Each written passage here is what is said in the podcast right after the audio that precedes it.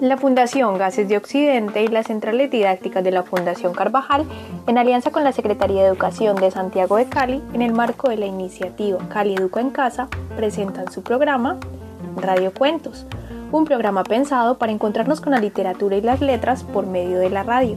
Cada semana llevaremos hasta su casa diversas historias para disfrutar de la magia de la lectura y aprender en familia.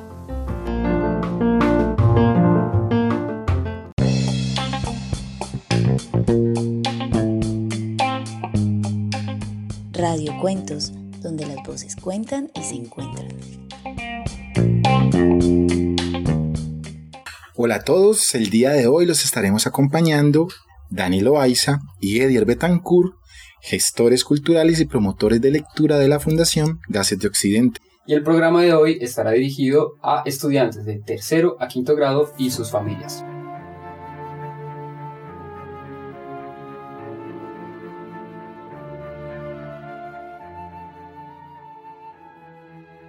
Edir, de niños siempre nos contaban historias. ¿A vos quién te las contaba? ¿A dónde las escuchabas? Pues yo creo que siempre las historias están unidos con los mayores de la casa, las abuelas. Eh, los abuelos siempre le, le, comienzan a mostrar ese cariño cuando comienzan a narrar, a cantarte las nanas, a narrarte historias que están relacionadas con el campo, con su vida en el campo, con seres fantásticos alrededor del bosque. Entonces, eso siempre es, digamos, una manera en que las familias nos demuestran cariño. Cuando nos cuentan, nos, narran, historias. Por lo menos yo tuve la fortuna de que mis abuelos fueron de esos narradores que siempre me contaban historias. Recuerdo mucho a mi abuela Leonor, que me subía en su pierna, en su rodilla, y luego comenzaba a contarme historias que del duende, que de las hadas, que de los gnomos y de seres fantásticos que existían en el bosque. A mí me pasó diferente. Digamos, yo no tuve familia eh, muy del campo, somos muy de la ciudad. Entonces mi mamá me contaba unas historias que yo no sabía de dónde las sacaba ella, pero todas eran muy buenas y todas eran muy emocionantes. Ya tiempo después, me acuerdo mucho que existía y existe un programa que todos los niños ven, que todos hemos visto, no importa si tenemos 34, 36 años como aquí nosotros dos, o como quien nos escucha que son niños de tercero a quinto, que estamos hablando de, ¿quién, ¿cuántos años tendrán ustedes muchachos? ¿8, 10, 11 años máximo, ¿cierto? Pero estoy seguro que ustedes han visto en televisión un programa que se llama Los cuentos de los hermanos Grimm. Sí, mire que a mí me gusta mucho ese programa porque fue la primera vez que conocí historias como, no sé, la de Hansel y Gretel, la de los músicos de Bremen, la del gato con botas, la de Blancanieves. Luego, cuando llegaron los libros a mis manos y comencé a ser un lector, eh, digamos que podía leer solo y, y entrar en mis lecturas solitariamente, eh, me di cuenta que muchas de esas historias que había visto en, este programa de televisión tenían unos cambios, por lo menos Blancanieves era un poco más oscura, La Sirenita era un poco más oscura, como la, la adaptación que podía haber en televisión. Claro, porque cuando ya las leímos nosotros de adultos, ¿cierto? Leímos ya los textos originales. Yo en mi casa tengo el libro de los hermanos Grimm, las versiones más originales posibles y son, la verdad, muy diferentes a como las escuché de mis papás o como las vi en televisión. Pero igual conservan lo mismo. A ver, yo, yo pienso en los hermanos Green y siempre hay castillos. Ese es uno, ¿cierto? Siempre pienso en alguien que se va de la casa. Alguien tiene que irse de la casa. Tiene una aventura. Tiene una aventura, sí, tiene una aventura. Siempre pienso que hay alguien que desobedece. A alguien le prohíben hacer algo y va y lo hace que yo nunca entendí por qué la protagonista de Barba Azul tiene que entrar a, esa, a, ese sótano donde ocurren cosas horribles si se le dijo que no podía entrar, que no cogiera esa llave, que no abriera esa puerta y ella ya era feliz. Ya tenía muchos vestidos, ya tenía mucho dinero, su esposo era cariñoso, pero ¿por qué tenía que entrar? Vamos, ¿qué recordás? Yo creo también, ¿sabes que Recuerdo que en estas historias siempre hay como un objeto fantástico, un objeto mágico, puede ser un mapa, puede ser una llave, puede ser una, una varita, y también siempre hay unido, digamos, un ser mágico que puede ser un hada, puede ser un duende, puede ser un gnomo, puede ser un elfo, si es de otro tipo. Lo, lo, que yo sí pienso un poco es que desde muy pequeño nos gustan las historias, ¿sí o no? Y que digamos que ese es un nutriente básico en toda familia, es que nos cuenten historias. Puede ser que al principio, como decía, fueron las nanas, los arrullos, pero luego viene un tipo de historias, un nutriente básico para esto, que son las historias que nos llevan a jugar con la imaginación donde aparecen todos estos personajes que nosotros decimos, aventuras, seres mágicos. Sí, y además es que el, el, está la cuestión del conjuro o la maldición. Alguien es convertido en algo, en un sapo, en cisnes, me encanta la de los siete cisnes, son cinco cisnes, los hermanos, y hay un, uno de ellos no es convertido en cisne, pero tiene que cumplir una tarea. Siempre tiene que ir cumplir una tarea para poder revertir ese hechizo o esa maldición. O hay una princesa que hace algo y le revierte el hechizo a un sapo que resultó ser un príncipe. Y son cosas que todavía encontramos. Eh, las películas de Pixar todavía, como Frozen, eh, Encantada, eh, todas esas historias vuelven y toman los castillos, vuelven y toman esa maldición o ese hechizo que se tiene que romper, pero entonces siempre están esos elementos todo el tiempo. Si recordamos los cuentos de los hermanos Grimm, casi todos repiten eso. Alguien que se va de casa. Alguien que debe pasar una prueba y que después de esa prueba o vuelve más sabio o vuelve más grande o vuelve convertido en, en un héroe alguien que recibe un objeto mágico que le puede ayudar. Sí, mira que eso me hace recordar eh, al escritor que vamos hoy a conocer, que se llama Gianni Rodari, un escritor muy recomendado para las familias, para los maestros y para, para los niños que nos escuchan. ¿Por qué? Porque es un escritor que le gustaba jugar alrededor de personajes fantástico, ¿sí o no? Y siempre nos está proponiendo eh, imaginar un poco más allá de la historia, o sea, reescribirla, eh, recontarla, imaginarnos un final diferente. Gianni Rodari es un autor italiano muy famoso porque tiene un libro que se llama Gramática de la Fantasía. Y aunque el título pueda sonar aburrido, sobre todo la primera parte, Gramática de la Fantasía es un gran libro porque es un, es, nos enseña a contar historias, cómo se deben contar historias. Y cuando leemos los libros de Gianni Rodari, pues nos damos cuenta que él ha aplicado esa gramática. Es como un manual de instrucciones para contar historias. Si usted quiere aprender a contar historias, entonces usted va y se lee gramática de la fantasía y te dice todos los trucos, todas las cosas que saber para contar una muy buena historia, como en el caso del cuento que vamos a leer. Al hablar sobre este escritor, eh, tengo un gran cariño, especialmente en uno de sus libros que leí siendo muy joven y que siempre que tengo la oportunidad comparto con otras personas o cuando he sido maestro comparto con muchos de mis estudiantes. Se llama Cuentos para jugar. ¿Y por qué me gusta tanto este libro de Gianni Rodari? Porque es un libro de cuentos y cada cuento plantea tres finales distintos posibles. ¿Qué quiere decir esto? Que eh, Rodari nos ayuda a dejar de ser unos lectores pasivos y volvernos unos lectores mucho más activos, ya que eh, después de cada cuento tenemos que escoger cuál es el final que nos gustaría o cuál es el final que más nos gusta para esa historia que leímos. Entonces, un ejemplo, una de las historias que aparece en ese libro, eh, una se llama Pinocho el Astuto, y es una historia muy chévere porque eh, Pinocho al igual es un muñeco de madera, pero no es el mismo muñeco que nosotros ya conocemos, sino que es otro, aunque también le crece la nariz cada vez que dice mentiras.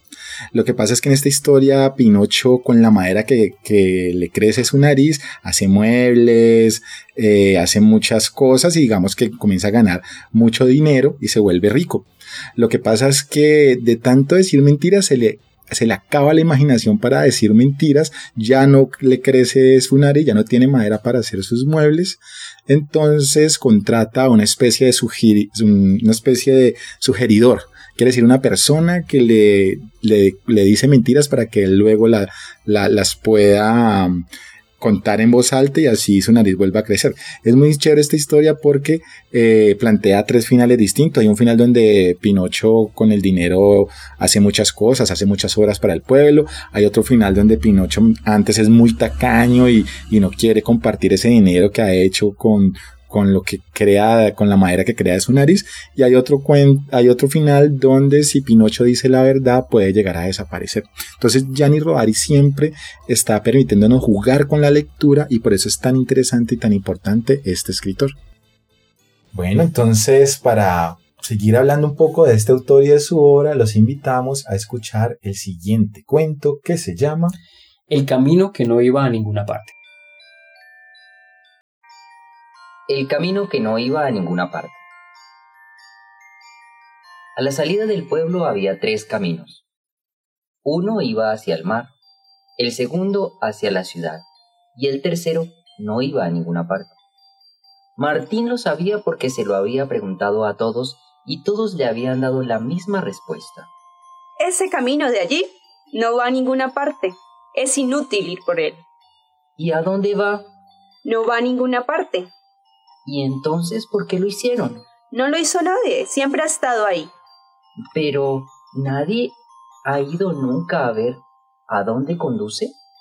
Qué testarudo eres. Si te dicen que no hay nada que ir a ver. No puedes saberlo si no has ido nunca. Era tan obstinado que comenzaron a llamarlo Martín Testarudo. Pero él no se lo tomaba a mal y seguía pensando en el camino que no iba a ninguna parte. Cuando fue lo bastante mayor como para cruzar la calle sin darle la mano a su abuelo, una mañana se levantó temprano, salió del pueblo y muy decidido tomó el camino misterioso, siempre adelante. El suelo estaba lleno de agujeros y de hierbajos, pero por suerte llevaba una buena temporada sin llover y no se habían formado charcos. A derecha y a izquierda del camino se extendía la maleza de pronto comenzó el bosque.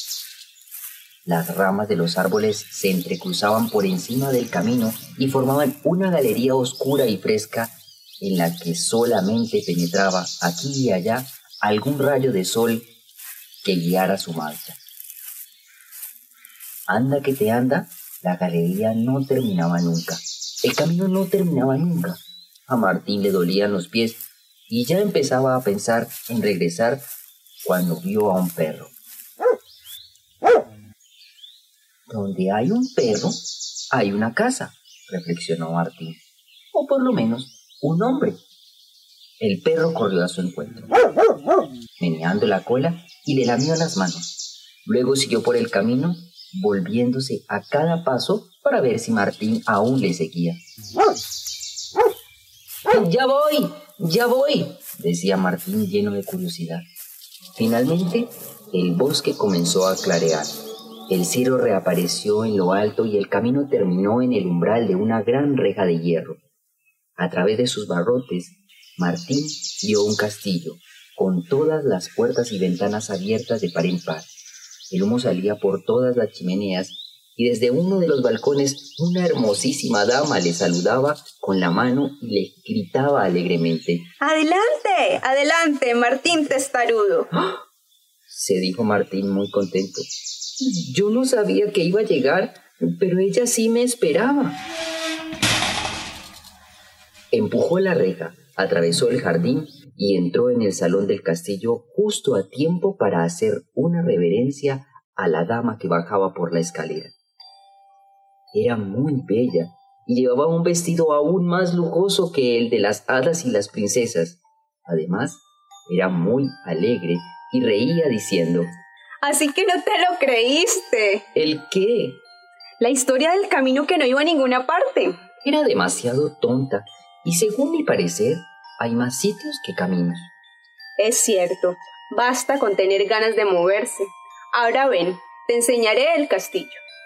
Había más de cien salones repletos de tesoros de todas las clases, como en aquellos castillos de los cuentos en los que duermen las bellas durmientes o en los que los ávaros acumulan sus riquezas. Había diamantes, piedras preciosas, oro, plata, y la hermosa dama no paraba de decir. Coge, coge todo lo que quieras. Te prestaré un carro para llevar la carga. Martín no se hizo de rogar. Cuando emprendió el camino, el carro estaba lleno hasta los topes. El perro, que estaba maestrado, iba sentado delante y llevaba las riendas y le ladraba a los caballos cuando éstos se adormilaban y se salían del camino. Martín Testarudo fue acogido con gran sorpresa en su pueblo, pues ya le habían dado por muerto. El perro descargó en la plaza todos los tesoros, agitó dos veces la cola en señal de saludo, se montó en el carro de nuevo y se marchó entre una nube de polvo. Martín hizo muchos regalos a todos, amigos y enemigos, y tuvo que explicar cientos de veces su aventura. Y cada vez que terminaba de hacerlo, alguien corría a su casa a coger un carro y un caballo y se precipitaba por el camino que no iba a ninguna parte. Pero aquella misma noche regresaron todos, uno tras otro, con caras de enfado a causa del despecho que sentían. Para ellos, el camino terminaba en medio del bosque, ante un espeso muro de árboles, en un mar de espinas. Ya no había reja de hierro, ni castillo, ni hermosa dama, porque ciertos tesoros existen únicamente para quien recorre el camino por primera vez, y el primero había sido Martín Testarudo. Dani, mira que esta historia es perfecta para seguir conversando un poco del tema de los cuentos fantásticos y por qué nos gusta tanto estas historias y por qué son tan importantes desde que somos muy niños. Aparece un héroe, ¿sí? Sí, es cierto. Ya. Aparece una prohibición, una posible prohibición. Hay un camino, ¿sí? Aparece un castillo, aparece un ser envuelto en magia que puede ser una princesa, una hada, y sobre todo que este personaje, cuando vuelve de ese camino, de esa aventura, ha cambiado, ha cambiado algo en él y ha cambiado algo en lo que posiblemente va a pasar con la gente que él conoce. Sí, claro, Eddie. Y a mí me encanta sobre todo la, la, frase que está al final del cuento que dice, porque ciertos tesoros existen únicamente para quien recorre un camino por primera vez. Y al principio del cuento nos dice que el niño va a empezar, va a recorrer ese camino que no lleva a ninguna parte, cuando puede cruzar la calle, es decir, cuando tiene la edad de cruzar la calle sin tener un adulto. Y es esa edad más o menos de quien nos están escuchando en este momento. Entonces es el recorrer el camino. Yo no sé cuál era la emoción que sentíamos cuando por primera vez nos dijeron, eh, ve a la tienda y tráeme tal cosa. Era por primera vez que nos sentíamos grandes. Entonces eso es una, esto es un personaje que se está haciendo grande y va a recorrer un camino que nunca antes había recorrido y que parece ser Nadie más nunca lo había recorrido. Yo no sé en casa mm, eh, si las personas que nos escuchan recuerdan otras historias que tengan una similitud con esto. Un niño, un joven que tiene que recorrer un camino, que tiene que ver una aventura. Yo recuerdo por lo menos, no sé, ¿quién me diría una? Eh, muy bien. Eh, Caperucita Roja. Mm, ah, Hansel y Gretel, excelente. Gianni Rodari al ser una historia fantástica, eh, no mete muchos seres animales que hablen o, seres donde tengan un tipo de personificación, sino que puede ser una historia fantástica. Claro, lo fantástico está en el camino, que es un camino que solo se le abre un personaje y que al final hay un castillo y, y, y un, alguien que le da un tesoro. Y eso es muy de, la, de los cuentos fantásticos de los que estábamos hablando al principio, estos de los hermanos Grimm.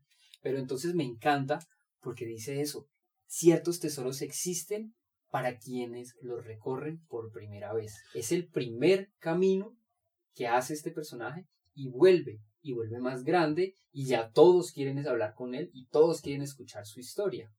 Yo creo que esto también es una especie de metáfora para todos los niños, para todas las familias que quieren hacer promoción de lectura también en el hogar. Y es que recorran esos caminos de la promoción de lectura por primera vez y, o por segunda o tercera vez. Quiere decir, cojamos ese libro, busquemos esas historias y miremos que hay algo importante. A todos nos gustan las historias, a todos nos gustan que nos cuenten un buen cuento, que nos cuenten una anécdota, que nos cuenten un chisme, que busquen en sus bibliotecas personales, que investiguen en las bibliotecas públicas y que reconozcan cuáles son las librerías de la ciudad que pueden darle eh, un poco más o mostrarle un poco más ese camino, ese camino de la lectura. Y eso hace el personaje. Cuando vuelve, vuelve con una historia que contar. Y entonces todos quieren escucharlos. Ya hay otros que por envidia van a recorrer ese camino, pero no tienen eh, la misma intención y entonces el camino no se les abre. Por lo tanto, no regresan con esas historias.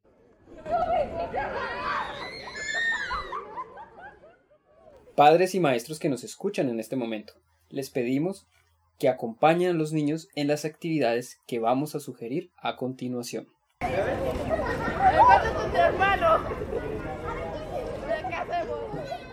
Dani, ¿y qué tal si jugamos a los detectives con estas historias? Sí, a mí me contaron de algunas personas que estudiaron todos estos cuentos que se contaban de generación y generación y con lupa en mano los rastrearon. Mm, yo sí recuerdo un nombre chistoso de un estudioso de estos que se llamaba el señor Vladimir Bob. ¿No? ¿Pop? No, Vladimir Prop. Prop, Vladimir Prop. No sé, yo conozco otro, no sé si es el mismo, el que hizo. Él escuchó como más de 100 cuentos y descubrió que habían partes que siempre se repetían en las historias. Entonces juguemos a hacer lo mismo, es fácil. Claro, escuchen niños, vayan por lápiz y papel y vuelvan aquí juntos a nuestra voz. Esperamos a que vayan. ¿Ya? ¿Será que esperamos más?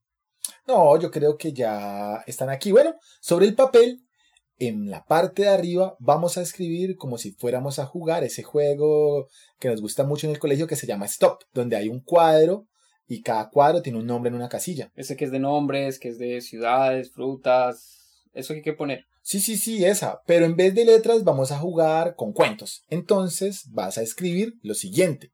Primero, título del cuento. Segundo, nombre del personaje. Tercero, la partida lejos de casa. Cuarto, la prohibición. Quinto, la tarea. Sexto, la ayuda. Puede ser de un personaje o un objeto mágico. Séptimo, atravesar un portal a otro mundo. Y octavo, el regreso a casa más sabio o más rico. Lo podemos escribir como el regreso. ¿Listo? Pero sabemos que se regresa más sabio o más rico. Estas son las cosas que descubrió el señor Vladimir. ¿Y qué haremos con eso? Pues yo creo que los adultos tienen que ayudar a los niños, nos van a ayudar a todos a contarnos estos cuentos tradicionales otra vez, que los recuerden, eh, podrían también leerlos si lo tienen en casa y mm, mientras tanto nosotros vamos marcando con una X si tienen esos elementos que están en esa lista o no. Bueno, muy bien, entonces hagamos un ejemplo con un cuento que todos podamos conocer. ¿Qué tal Caperucita Roja? Sí, sí, sí, funciona. Entonces, Caperucita Roja. Título del cuento, pues Caperucita Roja. Muy bien. Segundo, nombre del personaje. Caperucita Roja. Eh, la partida lejos de casa, ¿ella parte lejos de casa? Sí, parte lejos de casa cuando su mamá le dice que tiene que viajar a la casa de la abuela. Eso es como una, es como partir del hogar. Y la mamá le dice que no puede desviarse del camino. Es bueno, entonces sería la cuarta, la prohibición. Y ella Rompe esa prohibición. prohibición. Ah, y ojo, hay que poner una X si rompe la prohibición. Muy Claro bien. que es que si nunca se rompe la prohibición, pues nunca hay historia. Esa es la gracia de las historias. Quinto estaría la tarea. ¿Cuál es la tarea de Caperucita? Sí, ahí podemos chulear. Caperucita tie- ah, realiza una tarea. La tarea es cuando eh, tiene que llevar esa canasta, ese cesto lleno de comida a casa de su abuela. Sí, a veces las tareas son más complejas, como que eh, regresar a casa con los tres plumas de un dragón, por ejemplo. Esa es una de las tareas que existen a veces. Pero en este caso la tarea es muy sencilla. Llevarle los alimentos a la abuela. Muy bien. Sexto, la ayuda de un personaje o la aparición de un personaje o objeto mágico. En Caperucita hay un personaje, un objeto mágico. No. No, entonces ahí no colocaríamos nada porque no aparece un personaje, un objeto mágico. Pero si ayuda a alguien, el leñador ah, bueno. ayuda a Caperucita a Así. liberarse del lobo. Bueno. Séptimo, atravesar a un portal o otro mundo. En Caperucita no aparece mucho eso, pero sí en otros cuentos tradicionales o en muchas historias donde hay seres fantásticos. Un ejemplo, en Narnia. Alicia en el País de las Maravillas atraviesa un portal que la lleva al otro mundo, pero Caperucita no atraviesa otro mundo, a menos que digamos que el lobo, La barriga del lobo. la barriga del lobo sea otro mundo al que ella va y del que tiene que regresar. Mm, ¿Está bien? Séptimo sería el regreso o al final de la historia, el regreso del personaje protagonista más sabio o más rico. Eso depende de la historia que hayamos escuchado o que nos hayan contado. Porque existe la versión de Caperucita donde se la come el lobo y se acabó la historia, ¿cierto? Y tiene su merecido por portarse mal. Y hay otras historias donde está el leñador y ella aprende y he, hecho, he escuchado historias donde hay otro lobo que regresa, pero a este no le hace caso y vuelve donde, va donde la abuelita. Muy bien. Miremos cómo en este cuento de Caperucita pudimos chulear mucho de esas cosas que nos dice Vladimir Prop. Entonces, si hacemos esto con muchas historias, nos vamos a dar cuenta de que sí, de que estos elementos siempre ocurren en estas historias. Y además, no sé, si me ocurre que si escribimos historias que cumplan con esto, van a ser historias que gusten mucho, porque van a ser las historias con las que estamos relacionados, que se parecen a las que ya hemos escuchado. Es una buena técnica para escribir.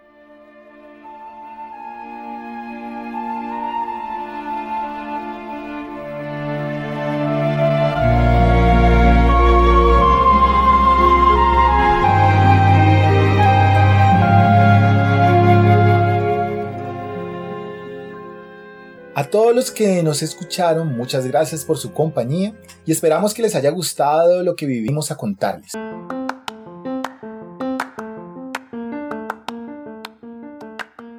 Si quieres que te compartamos el audio de la lectura del día de hoy, no dudes en escribirnos a nuestra línea de WhatsApp 300 712 1742.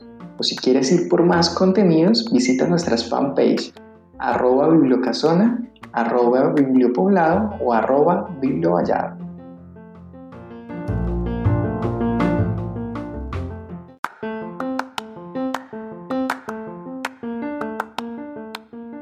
Las bibliotecas públicas centrales didácticas de la Fundación Carvajal y la Fundación Gases de Occidente, desde la iniciativa Cali Educa en Casa, presentaron su programa Radio Cuentos, donde las voces cuentan y se encuentran.